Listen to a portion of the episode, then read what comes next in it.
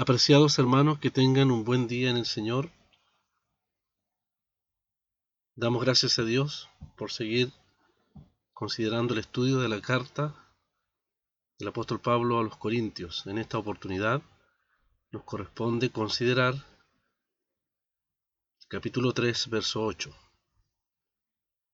Dice el apóstol, y el que planta y el que riega son una misma cosa aunque cada uno recibirá su recompensa conforme a su labor. Plantar y regar son diferentes tipos de servicio. Y Pablo ahora arguye que todos los siervos están en la misma posición delante de Dios.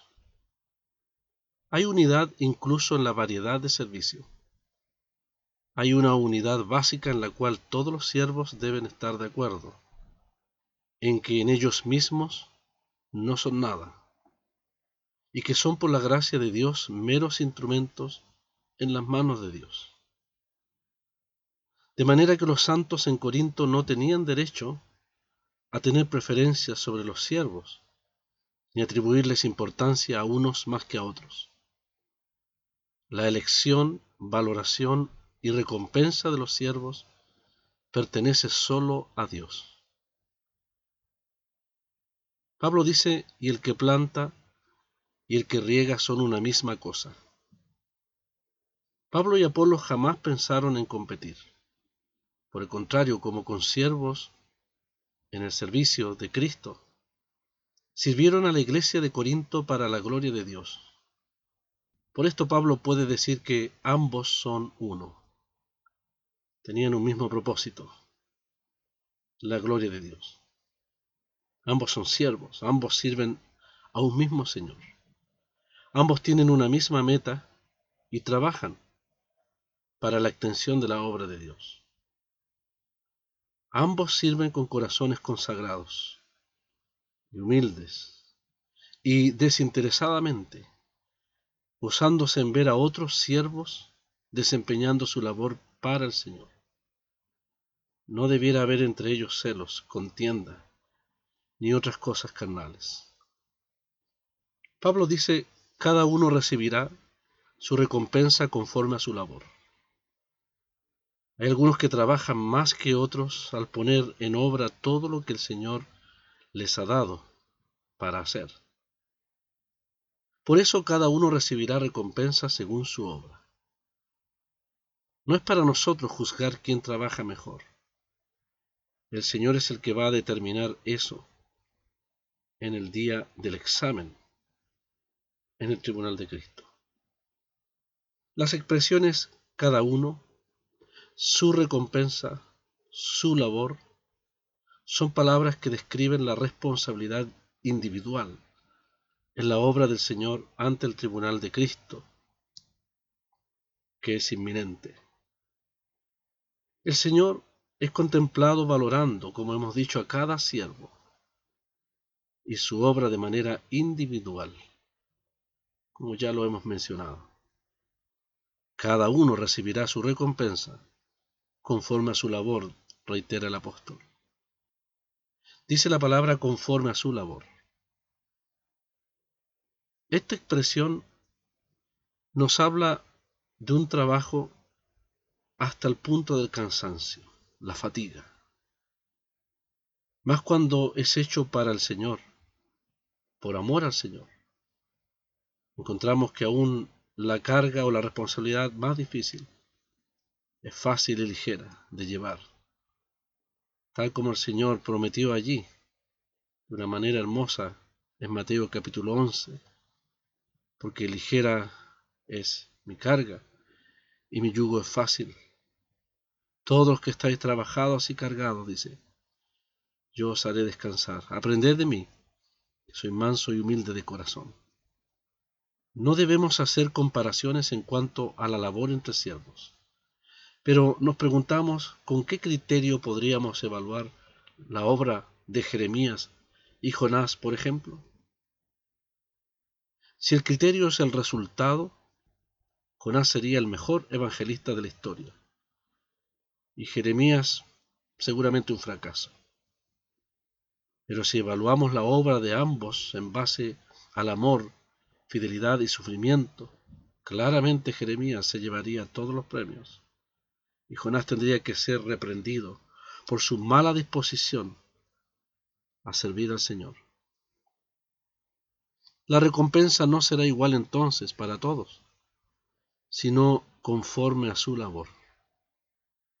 No según el lugar que hayan ocupado, sino como concedió el Señor. Ilustremos el punto con una de las parábolas. Un siervo recibió cinco talentos, otro recibió dos. Estos siervos se esforzaron al máximo y usaron ingenio y esfuerzo y duplicaron el dinero que su amo les encargó. Cuando el amo volvió, el que recibió cinco le entregó diez talentos, y el que recibió dos le entregó cuatro. Cada uno recibió alabanza y aprobación personal por la labor que habían hecho. Y su señor le dijo, ahí en Mateo 25, verso 21, bien, buen siervo y fiel, sobre poco has sido fiel, sobre mucho te pondré. Entra en el gozo de tu Señor. Al comprometerse del todo con su amo, los dos siervos de la parábola de Mateo 25 mostraron que le tenían un apego incondicional a su amo. Trabajaron para él, no para sí mismos. Las recompensas fueron el resultado entonces de la fidelidad no son la razón ni el objetivo del trabajo de los siervos.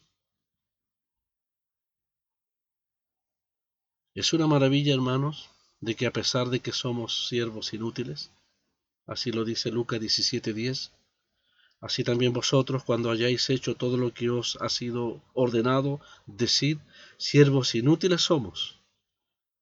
Lo que debíamos hacer, hicimos, dijo, nos enseñó el Señor. Entonces es una maravilla de que, a pesar de que somos siervos inútiles, el Señor se digne recompensarnos con una obra que Él mismo nos concede hacer. Y Él mismo bendice para su gloria. Recibir un galardón directamente del Señor será la experiencia más maravillosa para todo siervo fiel.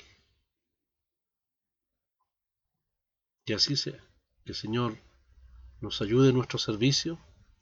Todos los santos tenemos la responsabilidad de servir al Señor. Que el Señor nos ayude en ese propósito y que les bendiga ampliamente en este día.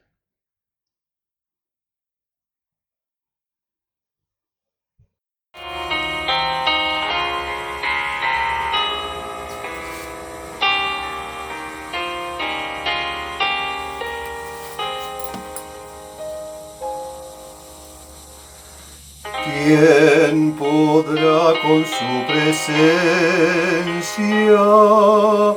impartirme bendición? Solo Cristo en su clemencia puede dar consolación.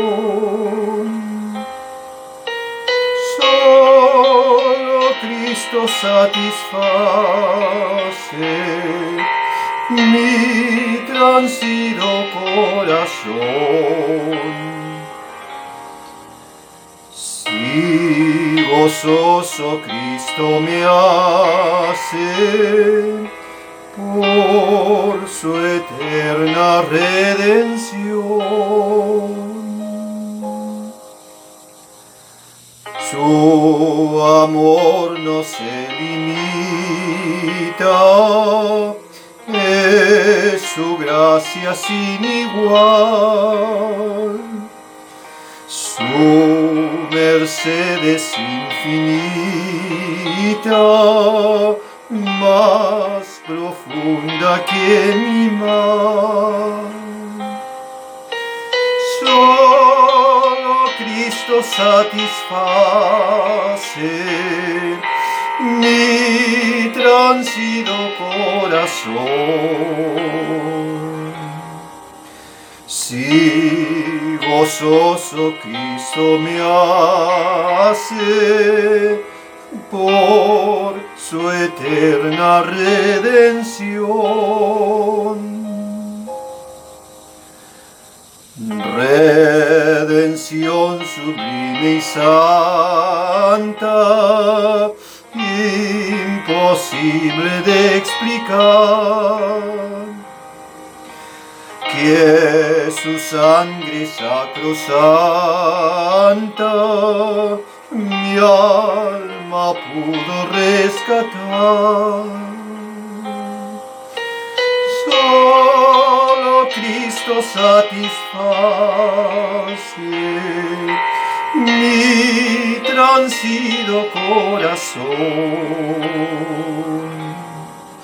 Si gozoso Cristo me hace por su eterna redención. Cristo suple en abundancia toda mi necesidad. Ser de Él es mi ganancia